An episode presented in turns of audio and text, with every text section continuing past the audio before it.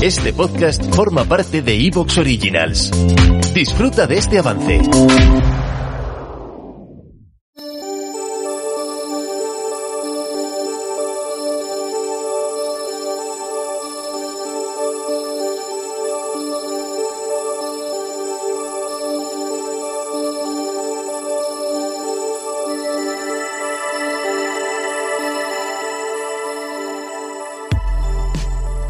Bienvenidos al vuelo del cometa, un espacio para hablar de creación literaria en cualquiera de sus modalidades, un lugar de tertulia en el que contaremos con la participación de invitados que nos darán sus puntos de vista acerca del mundo editorial, ya sea desde la piel de un traductor, un editor o un diseñador de videojuegos.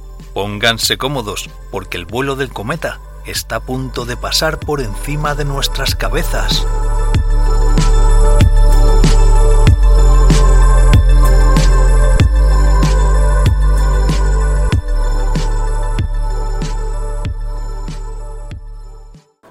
Pues vamos a empezar en breve. Sí, tenemos un pequeño tema logístico porque hay falafeles, pero no sabemos muy bien cuántos falafeles hay ni para qué momento. Entonces, cuando sepamos los falafeles para qué momento son, os los daremos o no, dependiendo de, de lo que nos parezca en ese momento. ¿Vale?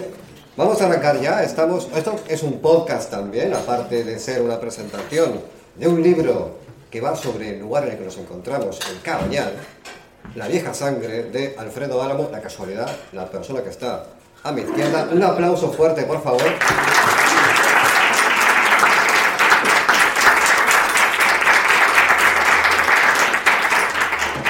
Este es el podcast Bueno del Cometa, donde se habla de literatura, bueno, ya lo podréis oír o no, porque estáis aquí ahora mismo, no hace falta que lo escuchéis de nuevo, en iVoox, ¿vale? Yo soy Álvaro Aparicio y hoy voy a hacer de host para este señor que me acompaña, que ha escrito un libro antológico que, como he dicho antes, eh, el enclave principal en el que transcurren todas las historias es el cabañal. Pero como yo no quiero que esto sea una presentación de libro típica en la cual dos señores encima de la tarima hablan de su libro durante una hora y pico, vamos a hacer un poco más interactivo. ¿Te parece? Perfecto. Entonces, quiero que de forma voluntaria, ¿vale? Quien quiera levantar la mano, nos diga en vuestra cabeza, con un- una sola palabra o una frase muy breve, ¿qué es el cabañal? Casa, Casa. ¿Quién más?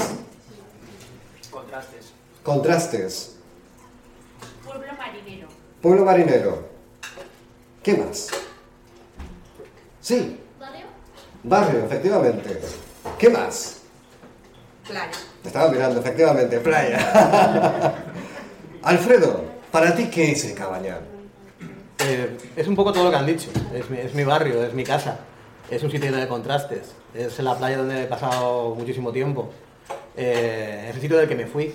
Y aunque vivo al lado, pero en realidad me, me tuve que ir en cierto momento porque eh, todo eso junto, los contrastes, la Copa América y, y la especulación hizo que comprarse una casa o un piso, estar aquí en el cabañal fuera casi imposible. Hoy en día estamos en un barrio que por un lado está medio degradado, por el otro lado te piden 300.000 euros por un piso. O sea que Ya. eh, es un poco eh, el sitio donde me gustaría estar, pero del que me, me desterraron en su, en su época. A ver, es curioso porque justamente la vieja sangre eh, habla de todo lo que comenta Alfredo. De hecho, lo vamos a desgranar poco a poco porque yo he encontrado cuatro factores fundamentales que son lo que vertebra el espíritu fundamental de la obra, que es, por un lado, la crítica social, por otro lado, el componente fantástico, por otro lado, eh, ese aspecto contemporáneo, como por ejemplo con el relato este, eh, se me ha olvidado el nombre, perdón, espérate, se me, va, a acordar porque voy a cambiar la página y lo voy a leer. Entonces, preferentes, ¿vale? Pedazo de relato. Y el cuarto elemento, que es el costumbrista, que es personalmente el que a mí como lector y también como persona que no es muy conocedora del cabañal, más me ha llegado, ¿vale? Pero bueno, simplemente por contextualizar un poco más, el cabañal es un barrio, un barrio bastante antiguo, ¿vale? Porque me puse a investigar en ese sitio del saber llamado la Wikipedia, donde tenemos el primer asentamiento hacia 1800 y pico, en un sitio que había una ermita y había también ahí Es- por ahí una acequia Es, es quizá incluso más antiguo. más Sí, antigua, pues, ¿verdad? quizá más antiguo porque era, era la zona de eh, al lado del puerto, el puerto, y luego la zona de pescadores. Entonces sí que había asentamientos. Eh, o sea, creo que hay datos de incluso ataque vikingo, y creo que puede, puede haber y todo en, en rastros y tal. O sea, es bastante antiguo. Ya. Los asen- primeros asentamientos. Quizá la primera vez que hay una parroquia ya y que se considera un, un asentamiento ya con su censo, es lo que dices tú, será 1800, 1816. Sí. Creo que es cuando ya empieza a haber una, una parroquia propia, la parroquia será supongo que será de los pescadores. Sí. Y, y ahí es cuando ya se empieza a hacer el censo como toca. Y es un pueblo independiente hasta 1900 algo, creo. que se 1901 creo que es Uno, cuando. Valencia dice, "Ye, ven para acá. Ven para acá, exactamente, Sí. y, se lo, y se lo anexiona. Efectivamente. ¿Podríamos decir que el caballero es el Innsmouth de Valencia? ¿El qué, perdón? Innsmouth. El istmo de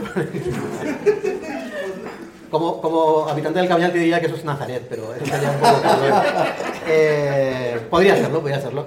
Vale, pues vamos a adentrarnos ya en lo que es la propia obra y voy a pasarle a Alfredo esta página para que nos agasaje con una lectura de la sinopsis de la vieja sangre. La tienes eh, aquí. Entonces ya, como, como soy mayor... Ratas y cucarachas protegen el cabañal de aquello que viene del mar y de lo que acecha bajo sus calles. El viento trae consigo la magia a un barrio en el que están en lucha las antiguas tradiciones que mantienen su esencia y los efectos devastadores de una supuesta modernidad. Entre solares y viejas casas de pescadores sobreviven una serie de personajes que se enfrentan a muertos que tratan de engañar a los vivos, seres hambrientos de carne humana, súcubos que absorben la creatividad de los artistas, o las nuevas tendencias de la economía que amenazan con arrasar las leyes del barrio. La gentrificación, la crisis de la vivienda, las adicciones o incluso la COVID-19 son algunos de los elementos con los que el autor juega en esta obra, que constituye todo un gótico mediterráneo. Un aplauso, por favor.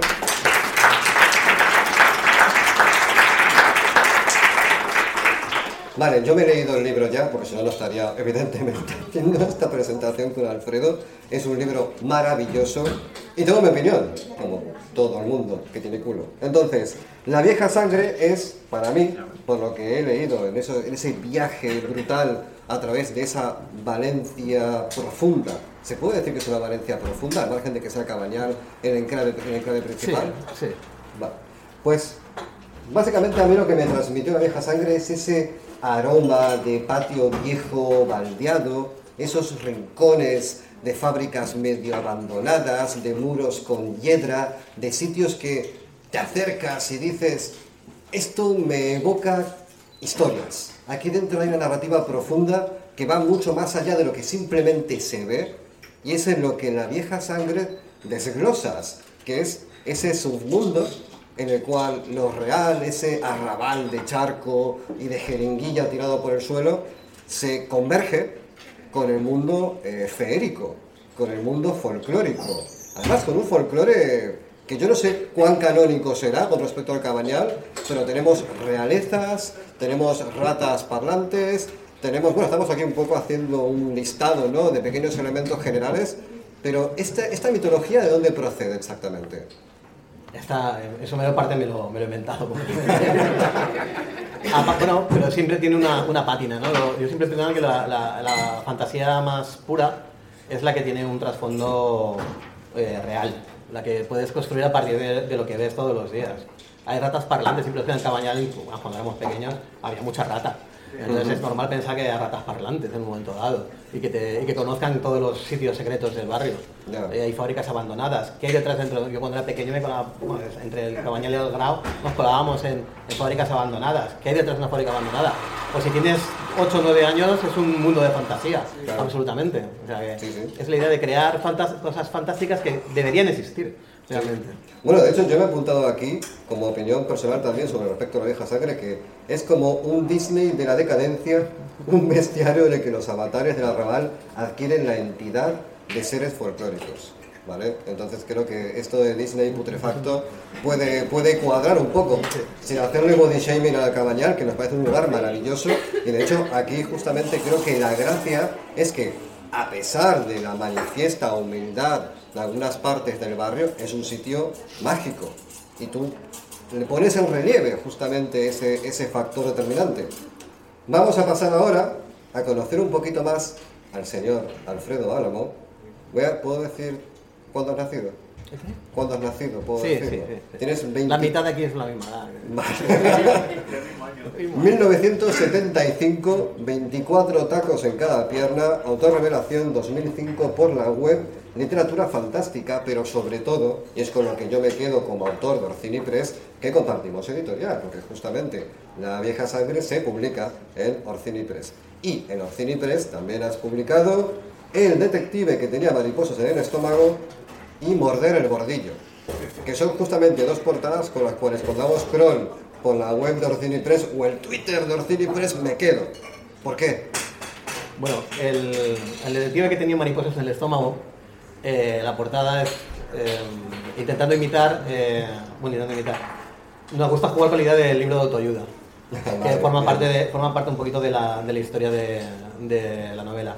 Y estuvimos mm, mirando cómo, cómo destilar la esencia de los libros de autoayuda. y, y de hecho, a partir de, de esta portada hemos visto varias portadas que son muy parecidas. Eh, y, y, bueno, y la, la única diferencia es esa, eh, la mariposa que tiene, que es una mariposa con una calavera. ¿Te está gustando lo que escuchas?